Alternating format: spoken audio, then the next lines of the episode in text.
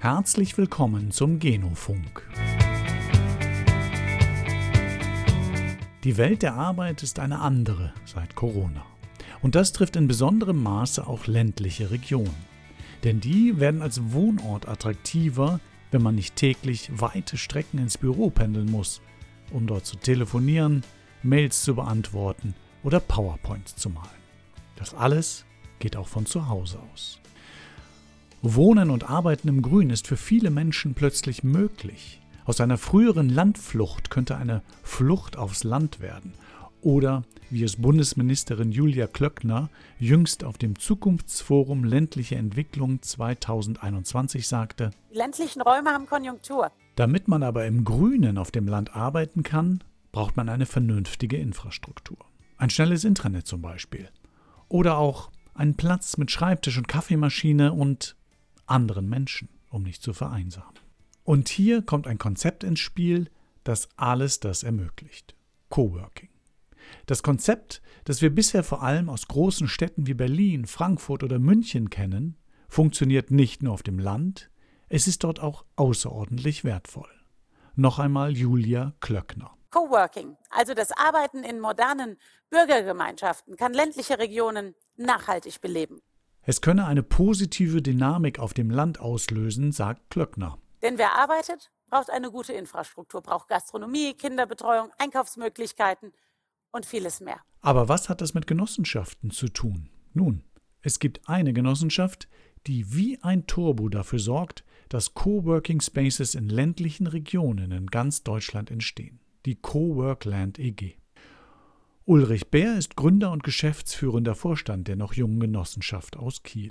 Und die hat ein großes Ziel. Unsere Vision ist, dass in fünf Jahren kein Mensch in Deutschland es mehr weiter als 15 Minuten äh, möglichst mit dem Fahrrad zum nächsten Coworking Space hat. Julia Klöckner und ihr Ministerium unterstützen die Arbeit von Coworkland. Zusammen haben sie eine Broschüre zu den Möglichkeiten herausgegeben, gemeinsam auf dem Land in Bürogemeinschaften zu arbeiten.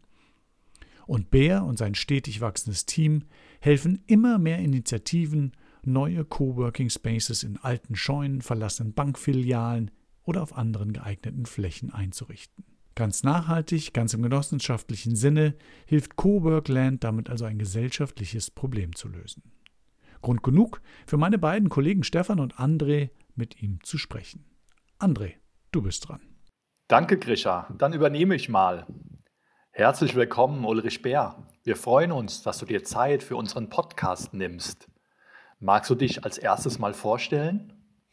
Ja, André, erstmal vielen Dank, dass ich hier sein darf heute. Freut mich total. Ähm, genau, ich bin Ulrich Bär, hast ja schon gesagt, Vorstand der Cowork-Landgenossenschaft.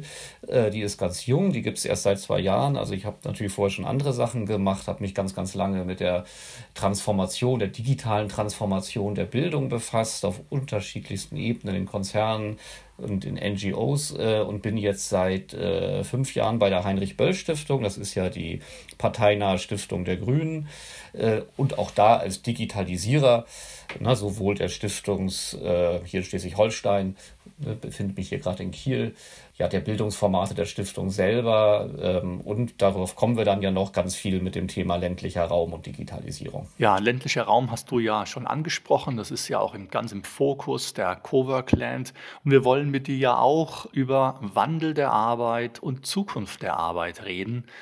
Welche Beobachtungen machst du? Wie erlebst du dort die Situation? Ja, ich glaube, eine ganz wichtige Beobachtung ist so eine totale äh, Asynchronität, ne? dass man also sieht, dass äh, in bestimmten Szenen, in bestimmten Branchen Sachen schon total beschleunigt sind, total weit vorne sind, äh, in anderen sich aber noch gar nicht so viel getan hat, äh, dadurch aber auch ein großer Druck entsteht von Leuten, die das Gefühl haben, man müsste eigentlich was machen, ähm, dadurch auch schlechte Gefühle kriegen, also durch dieses ähm, dass wir da in so einer Zeit sind, wo eben ganz viel gleichzeitig nebeneinander und in unterschiedlichen Reifegraden äh, sich vollzieht. Und das ist, hat, ist natürlich auch ein Thema, was mit äh, urbanen Zentren und ländlichen Raum, aber auch mit Konzernen und KMU und so weiter, äh, Verwaltung zusammenhängt.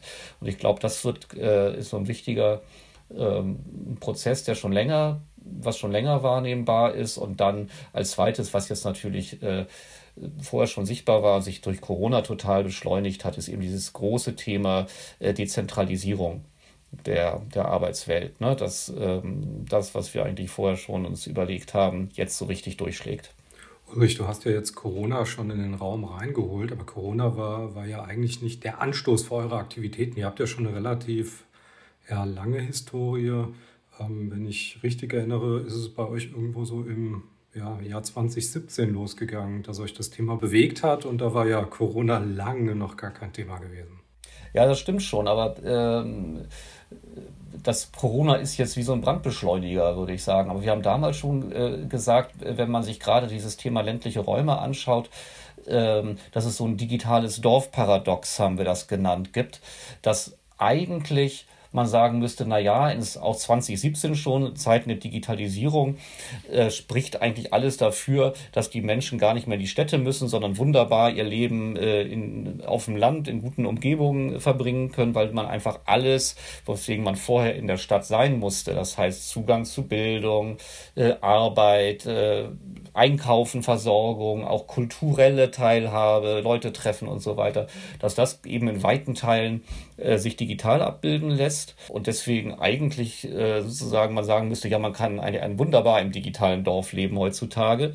Äh, die Realität aber 2017, 2018 war eine ganz andere. Das heißt, da haben wir ganz deutlich gesehen, dass die Digitalisierung die Urbanisierung noch angetrieben hat, dass die sich also noch stärker beschleunigt hat, dass Pendler äh, Strecken und Pendelzeiten zugenommen haben, unter sozusagen dem Einfluss der Digitalisierung in den letzten äh, 10, 15 Jahren.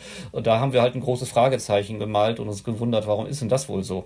Ja, du zeigst ja gerade so diese Unterschiede auf zwischen Stadt und Gemeinden, zwischen Stadt, äh, urbanen Gebieten und Land. Ähm, wie ist denn eigentlich dein eigener Bezug dazu? Du bist ja in Kiel und Schleswig-Holstein, oder? Also ich bin tatsächlich, äh, äh, finde ich immer selber sehr, sehr geeignet, um dieses Thema zu bearbeiten, weil ich eigentlich ein Großstadtkind bin. Ich bin in Hannover aufgewachsen, aber nur in der, in der List aber nur bis ich sechs war. Und in meinem sechsten Lebensjahr wurde ich aufs Land äh, verschickt, weil meine Eltern sich haben scheiden lassen. Und danach bin ich äh, im Dorf äh, hier in Schleswig-Holstein dann weiter groß geworden, so als Fahrschüler und Dorfkind auf der Koppel. Und äh, danach halt wieder dann äh, sozusagen das ne, Studium und so weiter wieder im Großstädtischen angelangt. Aber von daher habe ich, glaube ich, einen ganz guten Blick auf beide Welten und genau, könnte mich da jetzt gar nicht so der einen zuordnen. Und zugleich bist du ja mit, oder seid ihr ja mit der Heinrich-Böll-Stiftung in Schleswig-Holstein ja schon komplett, äh, nicht komplett, aber stark im ländlichen Raum verortet und habt, schaut deswegen auch genau dahin, oder? Genau, also äh, angefangen hat das Ganze tatsächlich hier in, äh, in Schleswig-Holstein äh, in der Kielregion, weil tatsächlich eben hier die äh, hier in der Landesstiftung tätig äh, bin. Und wir nehmen uns auch die Böll-Stiftung ist so auch so dezentral föderal aufgebaut. Und ähm, die Landesstiftung, die bearbeiten auch so immer so ein bisschen eigene Themen, ne, die sie irgendwie schwerpunktmäßig bearbeiten. Und bei uns ist eben, weil wir hier Flächenland mit sehr viel ländlichem Raum rund um diese mittlere Großstadt Kiel rumherum sind, ist natürlich dieses Thema ländliche Räume und wir haben uns äh, da im Jahr 2016, 2017 angefangen, erstmal zu untersuchen, ja, was macht denn die Digitalisierung eigentlich mit diesen ländlichen Räumen? Was entstehen da für Chancen? Was sind aber auch für negative Entwicklungen jetzt schon zu beobachten? Und äh, unsere Idee ist halt immer zu schauen, wenn man so eine große Transformationsbewegung wie beispielsweise digitaler Wandel, Wandel der Arbeitswelt hat, können ja auch andere sein, ne? Äh, wie Klimawandel, äh, Elektromobilität und so weiter. Äh, wie können denn eigentlich normale Menschen äh, so in ihrem Lebensalltag diese Transformation mitgestalten, die ja sonst ja so auf politischer Ebene äh, vorangetrieben werden? Was kann man wirklich vor Ort bei sich tun? Und das haben wir uns eben auch bei diesem Frage, bei diesem Thema Wandel der Arbeitswelt gefragt hier im Umland von Kiel. Wie kann ich mir das vorstellen? Habt ihr dann so einen Think Tank und ihr sitzt am Tisch und stellt, ähm, denkt euch Konzepte aus oder kamen die Impulse von außen und ihr habt sie eigentlich nur aufgegriffen? Ja, das war tatsächlich eher äh, ein Anstoß von außen, weil wir uns sehr viel mit als, als politische Bildungsstiftung äh, auch mit dem politischen Ehrenamt befassen. Und damals in Schleswig-Holstein muss man dazu wissen, ist halt ein Land, das hat noch äh, hat über 1000 Gemeinden noch, die äh, selbstständig sind, die alle einen Bürgermeister, eine Bürgermeisterin haben, die sind da äh, größtenteils im Ehrenamt tätig. Und das ist genau das, was ich vorhin meinte, dass die gesehen haben, Mensch, äh, wir müssen irgendwie digitalisieren. Das Land hat damals gesagt, so, wir bauen euch das Glasfaserkabel, da sind sie auch ganz gut drin, aber was ihr dann damit macht, da habt ihr die Rahmenbedingungen, das müsst ihr entscheiden. Damit ist aber eine ehrenamtliche Bürgermeisterin äh, total überfordert, wenn sie ihre kleine Gemeinde digitalisieren muss. Das ist also, wenn ich das richtig verstehe, seid ihr so eine Art äh, Infrastruktur im übertragenen Sinne, weil ihr den Gemeinden dann äh, ja eine Unterstützung angedeihen lassen wollt, das Thema zu spielen, zu entwickeln oder ähm, wie siehst du das? Ja, also wir nehmen dann erstmal so einen Impuls auf und sehen, aha, äh, wie kann man denen denn jetzt helfen eigentlich, ne, wenn es woanders nicht passiert? Wie können wir die auch qualifizieren? Wie kann man Wissenstransfer machen? In dem Fall haben wir uns eben die unterschiedlichen Handlungsfelder angeguckt, die Digitalisierung im ländlichen Raum so haben kann und haben uns dann erstmal mit dem Thema äh, Wandel der Arbeitswelt unter anderem äh, befasst ähm, und haben dann eben geschaut, okay, was, was ist denn da los und was fehlt eigentlich auf dem Land? Und uns ist sehr schnell klar geworden, wissen wir alle, das Land, äh, da gibt es ganz viele Defizite, Handlungsfelder, wird immer mehr abgehängt und so weiter. Äh, und wir haben halt ges gesagt, okay, es müssen eigentlich Innovatoren aufs Land, um diese Defizite wieder äh, zu beheben. Ja? Weil in der Stadt werden diese Probleme nicht gelöst. Also dieses ja, Motto Hilfe zur Selbsthilfe, das ist ja so ein, so ein urgenossenschaftliches Motto. Ähm, wenn ich aber in eure Zeitachse reingucke, dann hat es ja noch ein bisschen gedauert, bis ihr eigentlich die Genossenschaft gegründet habt. Wieso war das so eine lange Zeitstrecke? Also es sind jetzt ein, ein zwei Jahre gewesen, die dann dazwischen lagen, ne? In dem Fall war es so, dass wir eben erstmal rausfinden mussten, ähm, was sind denn überhaupt Lösungsansätze. Und das war äh, damals, dass wir dann, als wir gesehen haben, wir müssen eigentlich Leute, die diese ländlichen Probleme lösen sollen, selber aufs Land bringen, haben wir mal mit Startups geredet und die gefragt, Mensch, ihr hippen Startups, warum gründet ihr euch eigentlich immer irgendwie in Berlin und, und München und Hamburg und nicht äh, in äh, Bienenbüttel oder so? Und ähm, dann haben die gesagt, ja, wir könnten uns das schon vorstellen, auch mal auf dem, äh, also auf dem Land zu sein und da zumindest temporär längere Zeit zu arbeiten aber es müssten drei Bedingungen gegeben sein. Die erste Bedingung war, äh, es muss ein echt schöner Ort sein. Die zweite Bedingung war, es muss echt gute Infrastruktur sein, das heißt vor allem Glasfaser und ÖPNV. Das dritte war, es müssen andere wie wir da sein, also like-minded people, wie man so sagt. Und ähm, als wir das gehört haben, haben wir gedacht, ja, das hört sich ja unheimlich nach Coworking Spaces auf dem Land an, die es damals noch bis auf zwei, drei Beispiele noch gar nicht gab in Deutschland da haben wir dann dran weitergedacht. Ihr seid dann äh, ja richtig als Startup auch gestartet und habt euch gedacht, wir probieren das erstmal aus. Äh, und so ist es dann zu diesen, ähm, ja, wie nennt ihr die Pop-up äh, Coworking Spaces entstanden, oder? Ja, genau. Also ich komme selber so aus dem Design Thinking. Das heißt, wenn ich eine Hypothese habe, wie zum Beispiel, man müsste eigentlich Coworking Spaces aufs Land bringen, das ist ja erstmal eine Idee, von der ich nicht weiß, ob die irgendwie jemand gut findet, ja, ähm, dann baue ich einen Prototypen. Und dieser Prototyp war in dem Fall ein aus mehreren Containern bestehender mobiler Coworking Space, mit dem wir tatsächlich hier äh, im östlichen Hügelland Schleswig-Holsteins über die Dörfer, Gutshöfe und Strände äh, gezogen sind und äh, das tatsächlich ausprobiert haben und dieses Angebot gemacht haben, um zu sehen, wie wird denn das akzeptiert, was sagen die Leute, auch typisch Prototyp, was sagen sie, muss besser, anders sein äh, und so weiter. Ähm, und das hatte eigentlich zwei spannende Ergebnisse. Das erste spannende Ergebnis war, es wurde genutzt. Das heißt, wir waren eigentlich fast immer voll mit Leuten, die gekommen sind, tatsächlich um da zu arbeiten und um sich zu informieren natürlich auch. Und das zweite, aber eigentlich noch spannendere Ergebnis, erst habe ich so ein bisschen erwartet. Das zweite war, dass ähm, quasi ab Start unserer Aktion, das heißt ab Mai 2018, anfing bei mir das Telefon zu klingeln und Leute anriefen, die sagten, Mensch, das ist ja super, dass ihr dieses Projekt gestartet habt. Wir hier in Großharrie denken auch schon lange darüber nach, einen Coworking Space in unsere Scheune zu bringen und so weiter. Und diese Anrufe waren ähm, relativ schnell relativ viele. Das heißt, da haben im, im äh, ersten Halbjahr 50, 60 Leute angerufen. Und das war für mich eine Riesenüberraschung, weil ich daran sah, wir müssen diese Idee gar nicht aufs Land bringen, sondern die ist schon da. Die muss bloß wachgeküsst werden. Das hört sich ja wunderschön an. Die Idee ist schon da, sie muss nur wachgeküsst werden. Du hattest ja auch gesagt, was die Leute, die ihr gefragt habt, besonders wollten, ist ein besonders schöner Ort, eine echt gute Infrastruktur und Leute wie wir, die hier sind. Ähm, wie sieht es denn aus mit, was macht ihr dann eigentlich? Also welche Geschäftsfelder, welche Handlungsfelder habt ihr und wie kamt ihr dann aufs Genossenschaftliche? Also wir haben, also als diese Anrufe kamen, haben wir die halt dann zurückgefragt, ja Mensch, wenn ihr schon so lange drüber nachdenkt, warum macht ihr das denn nicht?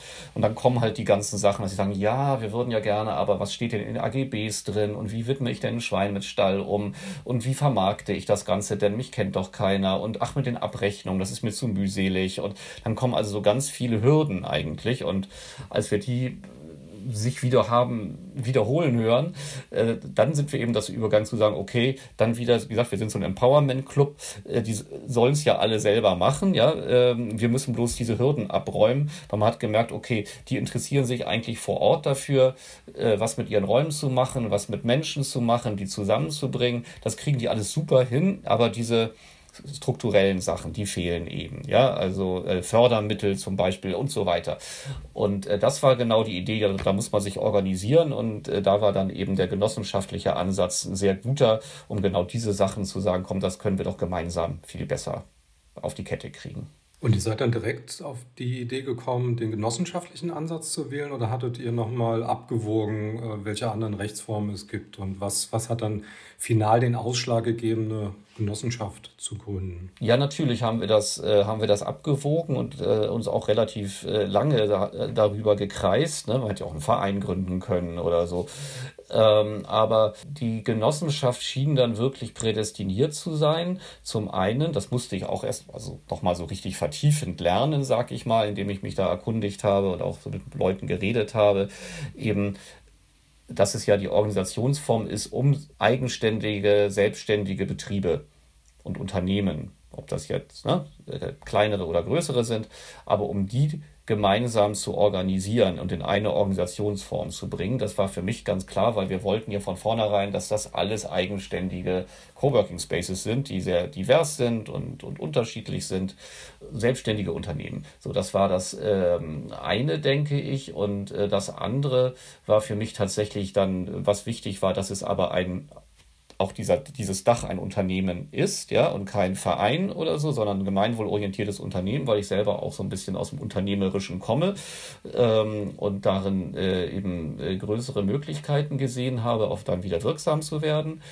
Ähm, und das waren eigentlich so die beiden Hauptpunkte. Und dann, äh, was ich eben auch gesehen habe, war eben so ein bisschen dieses, äh, wo ich gedacht habe, Mensch, das genossenschaftliche Wertemodell passt sehr gut zu dem des Coworking. Ne? Weil das, sozusagen das, dieses, dieses Wort Coworking enthält ja schon ganz viel von dem, was eine Genossenschaft eben auch ausmacht. Das finde ich jetzt echt nochmal interessant, ähm, dass wir jetzt hier über Coworkland nochmal eine neue Form von Genossenschaft kennenlernen können. In unserem ersten Podcast-Folge hatten wir an einem Beispiel verdeutlicht die Gründung einer Gaststättengenossenschaft in einem Dorf. Und dort waren die Mitglieder die Bürger. Und ähm, beim Folge 2, da ging es ja um Energiegenossenschaft, die Energiegenossenschaft äh, Ego im Odenwald. Und auch dort waren Menschen Mitglieder. Und das, was du jetzt schilderst, ist ja Unternehmenskooperation, also in einer Genossenschaft selbstständige Unternehmen, in diesem Falle Coworking Spaces, zusammenzubringen unter einer Dachgenossenschaft und die dann durch die Kooperation und eure Unterstützung die Schritte gehen können und optimale Unterstützung erhalten können in ganz vielen Bereichen und Handlungsfeldern. Ja, auf jeden Fall. Also das war äh, die, die, grundsätzliche Idee und ich kannte das Ganze eben schon über, ne, ich sag mal von, ich lange mal mit der äh, Geschichte der Edeka und der Rewe und so, die ja auch selbstständige Kaufleute sind, die sich da als Einkaufsgenossenschaft, äh, Gemeinschaft zusammengetan haben und so ein paar andere Shared Services haben. Und sowas schwebte mir da halt auch vor. Ne? Also ganz klassisch, äh, wie ich das hier vom Land kenne, zehn Landwirte, Milchbauern äh, gründen gemeinsam eine Meierei. Ne? Sind aber alle eigenständige Milchbauern, um sich, was wir eben zum Beispiel auch tun, zum Beispiel Marktzugang äh, zu organisieren. Nochmal eine ganz praktische Frage, die mir durch den Kopf kommt. Nennt ihr euch eigentlich Cowork Land oder Cowork Land? Das darf man sich genauso aussuchen, wie man sich aussuchen darf, ob es die oder das Nutella ist. Oh, das klingt mega lecker. Aber ihr macht, ihr, ihr seid ja, du hast, du hast einen schönen Begriff äh, benutzt, ihr seid ja so, so Infrastruktur quasi für die anderen äh, Cowork äh, Spaces, die es dann im, im, im Land gibt. Ihr macht ja aber noch mehr als dieses reine, reine ja, infrastrukturelle. Ihr beratet, wenn ich das richtig verstanden habe, Genossenschaften ähm, oder ja, genossenschaftlich organisierte Coworking Spaces und ihr, ihr macht, glaube ich, auch noch Events. Äh, äh, habe ich was vergessen? Na doch, wir sind, haben einige ganz wichtige Handlungsfelder. Also wir beraten GründerInnen von Coworking Spaces. Manchmal sind die genossenschaftlich organisiert auch oder wir empfehlen das auch, äh, in der Regel aber nicht. Ne? Also wir haben Coworking Spaces wirklich aller denkbaren, wir haben gerade mal drauf geschaut, unlängst Rechtsformen, äh, die es so geben kann, bis hin zur Stiftung, bis hin zur Universität, äh, bis zur Kommune. Und da machen wir eben viel Gründungsberatung im, im Kleinen wie im Großen Ne, das geht hin bis zu Machbarkeitsstudien äh, für ganze Bauprojekte, bis zu Potenzialanalysen für ganze Landkreise, aber auch ganz im Detail für Gründerinnen, die äh, nur einen kleinen Coworking Space äh, gründen wollen, machen Fördermittelberatung, stellen Materialien. Wir haben so ein Starter-Kit, wo wir Materialien zur Verfügung stellen mit Checkliste Versicherung und Checkliste ähm, Arbeitssicherheit und so weiter, damit man das alles nicht alleine rausfinden muss. Das ist also dieses Thema äh, Gründungsberatung, Fördermittelberatung, ganz wichtig. Ne? Da lernen wir unheimlich viel, wie es in den unterschiedlichen Ländern so ist. Äh, und auf der anderen Seite ist dann das zweite große Handlungsfeld, ähm, die, äh, wenn man geöffnet ist, ne, jeder Gründer öffnet dann irgendwann mal, dann ändern sich die Bedarfe, dann geht es eigentlich vor allem um Vermarktung. Ne? Das, dann muss, müssen äh, Nutzerinnen herbei, Coworkerinnen herbei und die Coworking Spaces selber haben eben meistens nur eine regionale Reichweite, aber keine überregionale. Und das ist dann unser Job den zu organisieren. Ne? Also dass wir wirklich in die großen Städte hinein die Coworking Spaces sichtbar machen. Ja, du hast uns ja bis hier schon einen wunderbaren Einblick gegeben, äh, warum es Coworkland gibt, was ihr so tut und wie ihr es tut. Bitte gib uns doch noch ein paar Zahlen, Daten, Fakten dazu. Wie viele Mitglieder, sprich Coworking Spaces, sind bei euch unter dem Dach? Und wie viele Mitarbeiter habt ihr? Und äh, wo seid ihr eigentlich überall? Also die äh, Coburg-Landgenossenschaft, wie gesagt, ist vor zwei Jahren im Februar äh, gegründet worden, äh, aus dem Projekt heraus und ist seitdem wirklich unheimlich gewachsen. Das heißt, wir haben inzwischen äh, 102 Mitglieder Stand heute. Wir haben 13 äh, Mitarbeiterinnen, die fest für die Coburg-Landgenossenschaft arbeiten. Eine Begleitforschung zum Beispiel auch, die sich darum kümmert, äh, das alles wissenschaftlich zu begleiten, ähm, weil das auch ein Riesenthema ist. Wir haben sehr schnell gemerkt, dass wir zwar regional im Norden angefangen haben, dass es aber ein bundesweites Thema ist, weil wir auch bundesweit angefragt wurden und haben darauf reagiert, dass wir Regionalbüros gründen. Wir haben inzwischen sechs Regionalbüros in ganz Deutschland, hier von Schleswig-Holstein bis runter an Ammersee in München. Es werden auch gerade noch weitere gegründet, weil wir da eben gesehen haben, gerade für diese Beratung sowohl der privaten Gründerin als auch von Kommunen, ne, was jetzt ein ganz großes Thema ist, äh, müssen wir vor Ort sein. Das geht nur dezentral. Ja, und wir sind eine total dezentrale Organisation. Also wir haben keine, äh, ich hab, bin hier die Geschäftsstelle in Kiel, aber wir haben keine Zentrale, die unsere Leute sitzen, sind Coworkerinnen selber und sitzen in ganz Deutschland in Coworking Spaces und betreiben meistens selber ein. Also ihr habt zwar einen zentralen Sitz, aber ihr denkt und handelt dezentral. Welche Vision habt ihr eigentlich für die nächsten Jahre? Genau, genau. Also äh, wir leben dieses Dezentrale total, ja, äh, und versuchen wirklich das Thema bundesweit voranzubringen. Unsere Vision ist, dass in fünf Jahren kein Mensch in Deutschland es mehr weiter als 15 Minuten äh, möglichst mit dem Fahrrad zum nächsten Coworking Space hat. Wenn ich mir so die Karte anschaue, wo ihr überall die schönen Nadelstiche schon gesetzt habt, wo ihr einen Coworking Space habt, dann äh, habe ich gesehen, dass ihr eher so ähm, wirklich im, im Norden angesiedelt seid, so bis zu der Grenze Hannover und dann äh, wieder unten im Süden, also so Hessen und NRW ist noch ein bisschen ja, schwach ausgeprägt, aber das ist äh, absolutes Ziel, äh, bunde, bundesweit dann diese Dienstleistung anzubieten über die Regionalcenter. Genau, und das, was du da jetzt siehst, das sind ja sozusagen äh, die geöffnet, die jetzt geöffneten Spaces. Diese Karte zeigt ja nicht, was sich so tut. Ne? Und da sieht man zum Beispiel, wenn man guckt, was sich so tut, merkt man, dass zum Beispiel gerade in Nordhessen unheimlich was los ist, dass im Münsterland unheimlich was los ist. Ne? Und da werden also auch in nächster Zeit noch ordentlich Punkte äh, dazukommen. Im, äh, nördlich von Leipzig ist viel los. Das heißt, es gibt immer so kleine Hotspots, die sich auch, wo sich äh, Akteure auch gegenseitig anstecken. Wenn man sieht, ach, da im Kreis nebenan passiert was und so, ne, dann macht man vielleicht selber auch was. Vielleicht, vielleicht können wir den Aspekt nochmal ein bisschen aufgreifen. Ich habe hab mir die Karte angeschaut und habe zwei spannende Standorte gefunden. Das eine ist äh, in Mittweida, da ist die, die Werkbank 32 äh, aktiv. Die kenne ich deswegen, äh, weil äh, die sehr stark von der lokalen Genossenschaftsbank unterstützt wird. Vielleicht kann sie da ein bisschen was zur Geschichte sagen. Und dann habe ich einen, einen ganz spannenden Standort gefunden. Ich bin, bin Podcast-Hörer und da, äh, da gibt es einen wunderbaren äh, Podcast Geek Week äh, von Martin Schuler und der hat immer geklagt, weil er in Dorfen, das ist äh, in der Nähe vom äh, Flughafen in München, äh, wohnte, dass dort so eine schlechte Internetanbindung ist. Und jetzt habe ich gesehen, da gibt es in Dorfen jetzt Glasfaser. Das habe ich live mitbekommen, dass da Glasfaser gelegt wird. Habe ich gesehen, da ist jetzt ein Coworking Space auch entstanden. Vielleicht kannst du da mal noch mal ein paar Hintergrundgeschichtchen zu mitgeben. Ja, genau. Klar, die ähm, Werkband in Mittweida, das ist ein neues äh, Mitglied. Das ist genau ein Projekt, ähm, äh, was da auch von der, in, in, Kooperation mit der, mit einer genossenschaftlich organisierten Bank äh, äh da entwickelt worden ist. Äh, ist aber äh, sozusagen über das Coworking hinaus für die Region da soll es so ein Innovations-Hotspot, Hub, Zentrum, wie auch immer, sein. Und äh, das war eigentlich erst der Plan und äh, darüber, dass man das sein will, wurde irgendwie klar, ähm, dass es auch Sinn macht, da einen Coworking Space anzubieten. Ähm, und dann haben wir uns unterhalten, wie man das denn unterstützen könnte. Und äh, darüber ist sozusagen der, dieser Ort auch äh, als Angebot in, in, unser Netzwerk gekommen. Äh, und für mich macht es auch ganz viel Sinn, weil eben tatsächlich Coworking Spaces sind sowieso schon so kleine Gründungszentren, ne? weil da ist, ich sage mal, die, da geht ja von Serendipity, also der zufälligen, glücklichen Befruchtung von Ideen und so, ja. Und ähm, die, die, die Wahrscheinlichkeit, dass sowas passiert, ist halt durch, durch, durchs Coworking besonders hoch, weil da eben Leute aufeinandertreffen, die selber sehr kreativ sind, die das auch suchen, äh, schnell in Kontakt kommen und dann auch immer schnell neue Ideen entwickeln.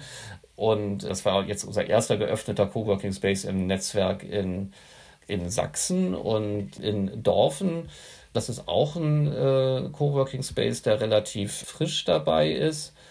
Ähm, wie hattest du gesagt, heißt dein Kollege, der das. Äh ja, der, Ma der Markus Schuler, der ist ähm, Korrespondent beim Bayerischen Rundfunk, der ist aktuell äh, im, im, Silicon Valley und der hat in Dorfen gewohnt, äh, bis er eben jetzt übergesiedelt ist. Der kommt irgendwann zurück und äh, da habe ich eben mitbekommen, dass es wirklich eine riesen Herausforderung äh, gab, obwohl das ja dicht an München auch dran ist, dass da eine ganz schlechte Infrastruktur äh, vorhanden ist. Und er hatte seinerzeit mit den Verantwortlichen in der Kommune organisiert, dass man auf äh, Infrastrukturprovider zugeht und mal anfängt, darüber nachzudenken, wie kriegt man da Glasfaser hin und Infrastruktur hin. Und deswegen fand ich das jetzt bemerkenswert, als ich das gesehen habe, ne? wenn, man, wenn man so über die Landkarte braucht und meint, hey, das kennst du, Dorfen. Ja, ich frage so neugierig nach, weil äh, die Kollegin, die Trikotwerker heißt es in Dorfen, äh, betreibt, ist Helga Schuller. Und ich dachte, vielleicht klingt das irgendwie zusammen. Äh, ich weiß es natürlich nicht, ob es da Beziehungen gibt.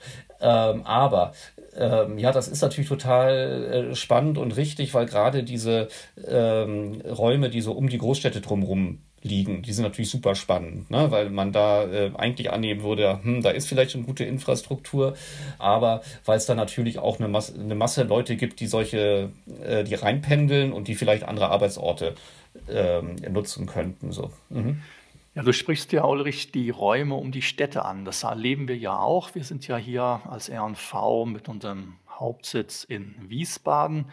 Und unsere Mitarbeiterinnen und Mitarbeiter pendeln ja aus dem Rheingau-Taunus-Kreis, aus dem Westerwald oder kommen von der anderen Rheinseite, aus der Mainzer Region oder aus der Frankfurter Region. Und uns beschäftigt ja gerade auch in Corona-Zeiten, Wie sieht denn das New Normal aus? Wie sieht das Arbeiten der Zukunft aus? Und wo werden die Mitarbeiterinnen und Mitarbeiter zukünftig eher arbeiten und könnte vielleicht auch im, in dem Umkreis von unserer Region es vielleicht auch äh, regionale, dezentrale Coworking Spaces geben, wo die wo gearbeitet werden kann und man muss nicht jeden, jedes Mal reinpendeln. Ja, das ist jetzt natürlich ein Riesenthema. Und das Spannende daran ist, dass das bis vor Corona noch total utopisch war. Ja, da war immer so, dass wir gedacht, ja, vielleicht in fünf Jahren ist dieses Coworking auch mal ein Angebot für Angestellte und so. Ne? Wobei wir dann eben ja eine Studie gemacht haben und schon festgestellt haben, dass schon vor Corona in den ländlichen Coworking Spaces ähm, die Anzahl von äh, Selbstständigen oder kleinen Startups und Angestellten sich die Waage hielt, ne, was in, in städtischen Coworking jetzt noch gar nicht der Fall war. Ähm, und jetzt dadurch, dass aber der Corona-Wandel gekommen ist, ne, dass plötzlich alle Leute das, was wir jetzt hier gerade machen, nämlich sich irgendwie über eine Videokonferenz unterhalten, äh, Führung auf Distanz erleben, Homeoffice, ne, äh, die entsprechenden innerbetrieblichen Vereinbarungen jetzt plötzlich entstehen, ähm, die Präsenzkultur sozusagen so langsam äh, durchlöchert wird in Deutschland, ähm, sind solche Modelle eben plötzlich möglich geworden und auch erwünscht, ne? weil ähm, wenn man guckt, was in den ähm, Städten passiert, dann sieht man eben, dass die großen Arbeitgeber jetzt schon ganz stark oder viele jetzt schon ganz stark dabei sind, sich überlegen, wie können wir denn in Zukunft Flächen in den Städten einsparen, weil die halt unheimlich teuer sind und äh, von daher sich überlegen, hm, wo könnten unsere Leute denn dann wohl noch arbeiten? Der, der André hat mir jetzt eine schöne Vorlage quasi geschossen ich bin, äh, ich bin in, ähm, aktuell in Eltville im Rheingau angesiedelt und wenn ich so ein bisschen weiter jetzt den Rheingau lang gehe, da gibt es, glaube ich, eine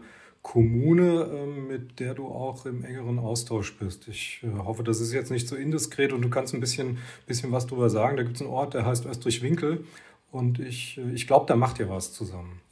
Ja, genau. Mit Österreich-Winkel sind wir gerade ganz eng im Kontakt ähm, weil die auch äh, Partner von uns in einem größeren Projekt sind, das heißt Kleinstadtakademie, wo es also darum geht, äh, die Zukunft äh, der Kleinstädte, in dem Fall im Bereich neues Arbeit, äh, neue Arbeit zu erforschen. Und in äh, Österreich-Winkel geht es eben ganz konkret auch um das Thema Coworking und was das auch für Chancen für so eine äh, Stadt bietet, ja wunderschön am Rhein gelegen.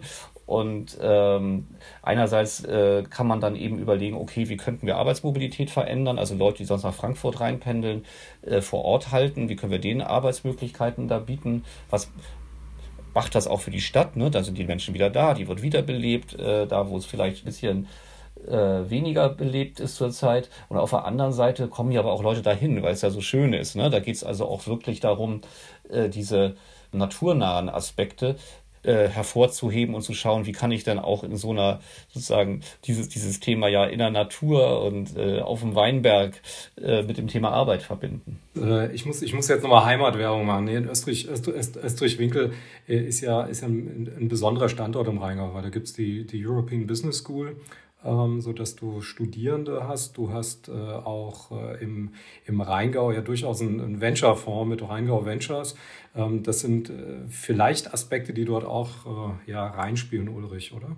Ja, absolut. Also die European Business School auf jeden Fall. Die sind auch Partner äh, in diesem Projekt und ähm, sitzen da ja teilweise in der Burg, wo wir auch schauen, ob man da dann eben auch entsprechende Angebote machen kann. Es ist natürlich ein super spannendes Thema, um äh, gerade durch das, einfach nur durch erstmal die Räum, das räumliche Beisammensein Leute zusammenzubringen, die sonst nicht zusammen wären. Ne? Das sind nämlich einmal Studierende, äh, es sind zum an gerade dieser Wirtschaftsdisziplin, es sind Leute aus den großen Unternehmen in Frankfurt, es sind Freiberufler, Kreative, Selbstständige, die sonst gar nicht so in den gleichen Sphären unterwegs sind, dort aber sich durchaus dann treffen und berühren können. Und gerade was ein Coworking Space macht, ist ja nicht nur, dass man da rumsitzt und arbeitet, sondern es ist ja eben auch jemand da, der sich darum kümmert, diese Leute in Kontakt zu bringen, Formate zu bieten, dass man äh, sich kennenlernt, Schnittstellen findet, vielleicht sogar gemeinsame äh, Ansätze, Projekte entwickelt, das Community Management.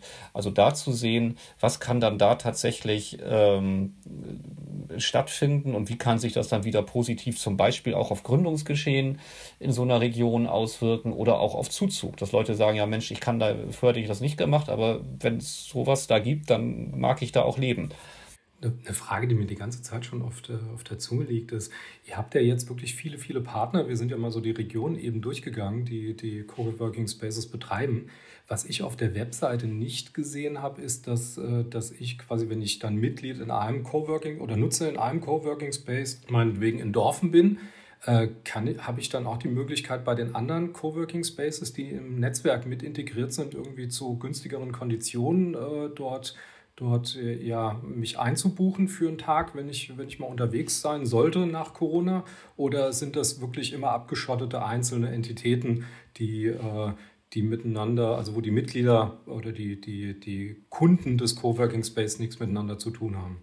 Ja, wirst du haben. Also das ist natürlich äh, das, was wir machen wollen. Das heißt, es wird ab Mai dieses Jahres die Coworkland-Karte, den Coworkland-Pass geben klein, mittel, groß. Und damit, wenn man den äh, nimmt, kann man tatsächlich dann in alle Coworking Spaces äh, der Coworkland Genossenschaft in ganz Deutschland hineinspazieren und beziehungsweise sich da einbuchen und sich dann da, äh, da auch arbeiten. Das ist besonders interessant eben äh, für Leute, die viel unterwegs sind. Ja, finde ich auch ganz cool. Lokal äh, vor Ort sein und gleichzeitig bundesweit denken, das ist eine klasse Sache. Ähm, wenn ich mir so vorstelle mit dem Coworking auf dem Land, das klappt doch ist doch vor allem so ein Füreinander und Miteinander, also ganz stark netzwerkorientiert. Ähm, sprich die, auch die Vernetzung mit den KMUs sowie mit den großen Unternehmen in den Metropolen beispielsweise. Genau, also da ist natürlich ganz wichtig, also Coworking auf dem Land funktioniert eben wirklich nur im Netzwerk, kann man sagen. Und ich kann das einem guten Beispiel machen, wenn man sich vorstellt, für einen kleinen Coworking Space in Österreich-Winkel meinetwegen sind natürlich die großen Frankfurter Arbeitgeber total spannende äh, Kunden, ja. Bloß wenn ein einzelner Coworking Space bei einer großen Bank anruft, ja, dann sagen sie, wie viele Arbeitsplätze haben sie? 15 oder 25? Das interessiert die nicht, ja. Von daher muss man schauen, Coworking Spaces rund um die Metropolen zum Beispiel zusammen zu organisieren, rund um Frankfurt, rund um Berlin, rund um Hamburg, ähm, um dann zu den dortigen Arbeitgebern zu sehen und zu sagen, seht mal, 40 Coworking Spaces rund um Hamburg, wo wohnen denn deine Leute? Und dann interessiert es eben, wie wir wissen, auch Gruner und Ja, weil die sagen, ja stimmt, äh, unsere Leute pendeln zurzeit nicht mehr rein, das wollen sie in Zukunft auch nicht mehr.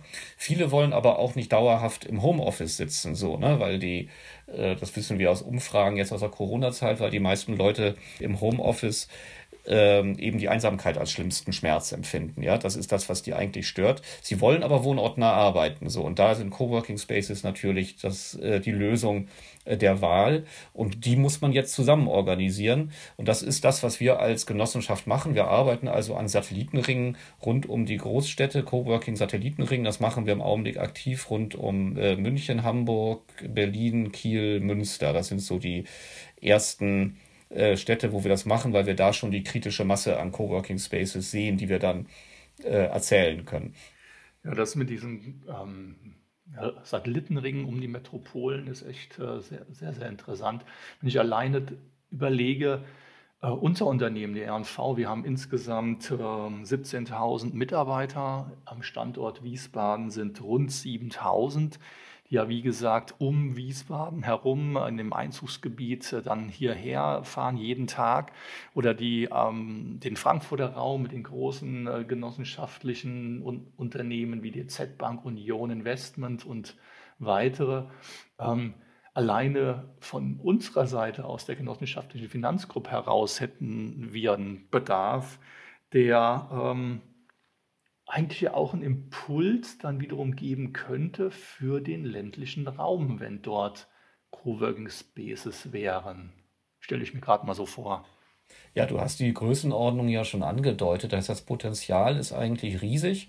Und das Spannende ist eben gerade dadurch, dass jetzt die ähm, ich sag mal, diese Corporate World dazu kommt, ja, mit ihren, also es gibt einfach unheimlich viele Angestellte im Vergleich zu Selbstständigen, ähm, dass dadurch noch äh, dieser äh, Marktzugang muss eben organisiert werden, aber dass dadurch in ganz vielen Orten diese Coworking Spaces entstehen, die ja noch darüber, dass sie Arbeitsorte sind, eben viel mehr bieten. Das heißt, dadurch entstehen neue Dorfzentren oder neue Kleinstadtbelebungszentren, wo eben nicht nur gearbeitet wird, wo man auch einkaufen kann, wo Kinder betreut werden, äh, wo die unterschiedlichsten Sachen, kulturelle Veranstaltungen, alles Mögliche, was äh, im Augenblick keinen Raum hat, äh, kann dort äh, dann wieder entstehen und kann letztlich über diese Beziehung äh, zu großen Unternehmen ja auch querfinanziert werden. Das heißt, das ist äh, gleichzeitig ein äh, Strukturbelebungsprogramm äh, für den ländlichen Raum, was wir da ankurbeln wollen. Ja, wenn ich dir so zuhöre, könnte ich mir auch vorstellen, dass unsere Zuhörerinnen und Zuhörer jetzt denken, wow, wie cool ist das denn, was ihr da als Coworkland macht? Ähm, und vielleicht denken, ja, das hätte ich jetzt gerne auch bei mir in der Gemeinde, hier auf dem Land. Ähm, wie kann man sich das vorstellen? In was für Räumen könnte das denn abgebildet werden, so ein Coworking Space? In ehemaligen Filialen von Genossenschaftsbanken oder wo sonst noch? Äh, kannst du uns darüber noch ein bisschen mehr berichten, wie man sich so Räume dann vorstellen kann, in denen Coworking Spaces dann stattfinden? Also Coworking kann ja grundsätzlich, hat ja eine ganz niedrige Einstiegshürde nur, ne? weil ähm, es kann eigentlich in allen Räumen, äh, die sag mal, die in halbwegs vernünftigen Zustand sind und so ein paar Raumnutzungen äh, braucht man halt. Ne? Also nur ein einziger Raum ist zu wenig. Man braucht halt noch einen Besprechungsraum, man muss sich zurückziehen und vielleicht eine Kaffeebar und so.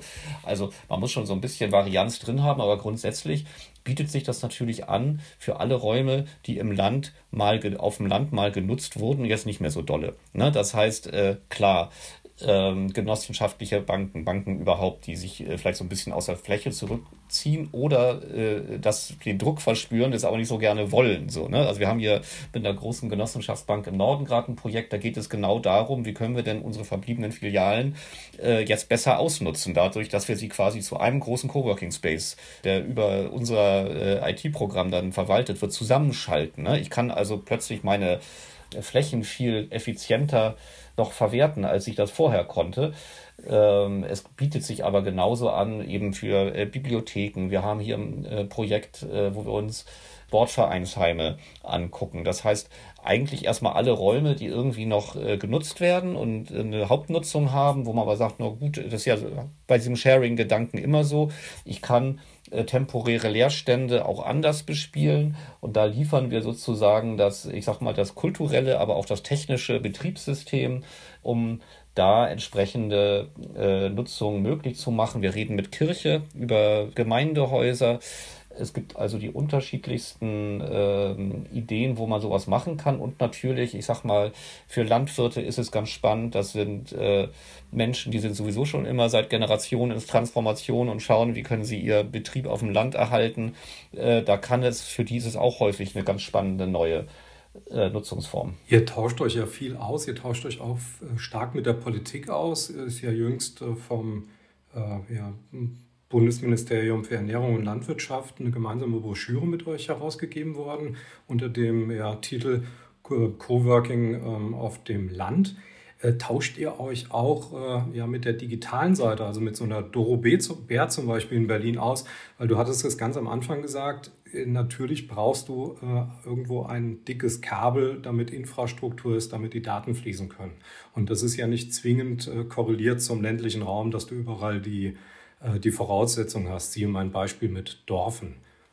Ja, für uns ist es eigentlich eher umgekehrt. Das heißt, äh, zu uns kommen natürlich vor allem die Leute, wo diese Infrastruktur schon da sind. Und wir müssen uns auch einigermaßen auf unser Thema fokussieren, weil das eben gerade so stark ist. Das heißt, wir haben natürlich Querschnittsbeziehungen zu ganz vielen anderen Entwicklungsthemen. Das ist natürlich digitale Infrastruktur, das ist Mobilität zum Beispiel ähm, wo wir immer sagen, ja, wir müssen gemeinsam mit Leuten, die diese Themen bearbeiten, äh, Projekte entwickeln, äh, Ansätze entwickeln, äh, aber wir können es nicht selber machen. Ja, wir sind die Coworking-Leute und äh, Mobilität ist ein super Thema, weil wenn man sich vorstellt, in Zukunft pendeln die Leute nicht mehr so viel rein, sondern fahren in ihre Coworking-Spaces, die außerhalb der Städte sind, da muss man sich eigentlich jetzt schon überlegen, wie kriegt man es denn hin, dass die da nicht alle mit ihrem Verbrenner einzeln hindampfen, sondern dass es da jetzt smarte äh, Mobilitätsangebote in den Regionen gibt, äh, die nachhaltig sind, die auf Sharing basieren, die multimodal sind, äh, um genau da auf einen anderen Entwicklungspfad zu kommen. Bloß das können wir wirklich nur in äh, Kooperation machen mit Leuten, die da unterwegs sind. Haben wir jetzt zum Beispiel auch ein großes Projekt äh, rund um Kassel, wo es genau dieses Thema bearbeitet wird.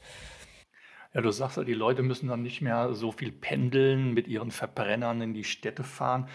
Wenn ich das so höre, dann äh, zeigt sich für mich nochmal so eine andere Dimension an der hier sozusagen implizit arbeitet, nämlich am Thema Nachhaltigkeit. Ähm, bei den Nachhaltigkeitszielen der UN, den Sustainable Development Goals, den SDGs, gibt es ja eins, nämlich, ich glaube, das ist die Nummer 11, nachhaltige Städte und Gemeinden. Letztendlich zahlt doch das, was ihr mit Coworkland macht, kommt sehr, sehr stark nicht auf die SDGs ein. Ja, absolut. Also man, äh, das Spannende ist auch, als wir uns dieses Thema, ich habe ja erzählt, wir haben uns am Anfang mal damit befasst, wie kriegen wir denn da äh, innovative Leute aufs Land. Und als wir gesehen haben, ja, Coworking kann eine Antwort sein, auch mit der grünen Brille drauf geschaut, ne? als grüne Stiftung, haben wir natürlich schon gesehen, ja, ähm, wenn dann die äh, Leute nicht mehr äh, an diesen Orten arbeiten, ja, dann pendeln sie nicht mehr so viel rein. Das wirkt sich positiv auf Schadstoffausstoß aus. Ne? Gerade hier zum Beispiel rund um Kiel. Ist, Kiel ist so eine Stadt mit den äh, höchsten Stickoxidwerten in Deutschland unter anderem, ne? verklagt und äh, Fahrverbotsdebatte und so weiter. Ähm, es ist gut für äh, Vereinbarkeit von Beruf und Familie. Es ist gut für die Dorfentwicklung, dass eben diese äh, sozusagen das Aussterben der Dörfer äh, beendet wird. Also es hat ganz viele positive Effekte. Deswegen ist auch sozusagen so ein bisschen die, äh, das Paradox ist eigentlich, dass äh, Coworking auf dem Land eben eine gesellschaftlich unheimlich wünschenswerte Angelegenheit ist. Ne? Gerade eben mit einem Blick auf sowas wie SDGs, nachhaltige Zukunftsentwicklung, sich aber überhaupt noch nicht so dolle lohnt. Ja, das heißt, und das war auch ein Grund, warum wir uns gegründet haben, weil wirklich die Frage war, wie kann ich etwas voranbringen, was es eigentlich geben sollte. Es lohnt sich aber noch nicht so sehr. Ja, das heißt, man muss irgendwie es hinkriegen, die Leute, die dann sagen, ah, wir machen es aber trotzdem, äh, denen möglichst stark zu helfen. Ja, und dazu habt ihr ja auch eine starke Vision. Wie war das nochmal? Maximal 15 Minuten mit Auto, ÖPNV oder Fahrrad? 15, 5, nein, Fahrrad bitte, Fahr, am besten Fahrrad oder Multimodal, nee, aber dass man, ist ja auch egal, welches Verkehrsmittel, aber dass man äh, nicht weiter als 15 Minuten bis zum nächsten Coworking Space braucht, egal wo man lebt äh, in Deutschland. Wann, äh, das, äh, weil erst dann macht es so richtig Sinn. Und das Tolle ist eben, dass das während eine Infrastruktur ist, die wir selber bauen können als BürgerInnen. Ja, das heißt, wir können keine Straßen bauen, wir können keine äh, großen Kraftwerke bauen, aber wir können diese neue Infrastruktur alle selber aufbauen, weil ein Ladengeschäft in einen Coworking Space umzuwandeln, das kann jeder. Wunderbar, diese vielen super spannenden Einblicke in Coworkland. Ähm, ich kann da stundenlang zuhören und ähm, will aber jetzt gerne den Schlenker dahin machen. Wo können denn die Zuhörerinnen und Zuhörer von unserem Podcast Genofunk denn mehr erfahren, nachlesen? Äh, wo finden Sie denn Informationen? Man findet natürlich äh, Informationen unter der Internetadresse www.coworkland.de.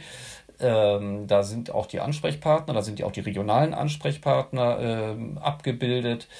Ähm, da erzählen wir natürlich äh, eine Menge und abgesehen davon empfehle ich sehr, die ähm, Studie mal sich durchzulesen, die wir äh, mit, äh, gemeinsam mit der Bertelsmann Stiftung und dem Netzwerk Zukunftsorte äh, rausgegeben haben zum Thema Coworking auf dem Land, wo wir wirklich einmal zum ersten Mal erzählen, was gibt es eigentlich für äh, Modelle, was sind das für Menschen, die in diese Coworking Spaces hineingehen, was sind die Gründer mit ihren Motivationen, was sind gute Handlungswege. Ähm, die kann man googeln. Die heißt Coworking im ländlichen Raum, Bertelsmann, dann findet man das.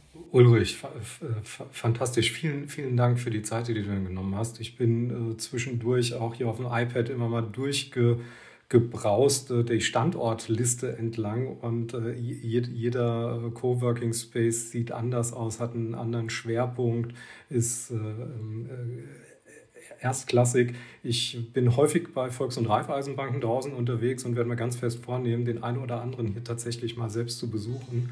Ähm, und äh, würde mich auch freuen, vielleicht sehen wir uns, äh, wenn es Corona wieder zulässt, äh, mal hier um die Ecke in Österreich-Winkel. Dann können wir uns dann tatsächlich bei einem, bei einem guten Kaffee dann mal vor Ort austauschen. Vielen, vielen Dank. Ja, ich habe natürlich selber herzlich zu danken und ich melde mich, wenn ich dann mal in Österreich-Winkel bin. Sehr gerne, ja. Freue ich mich drauf.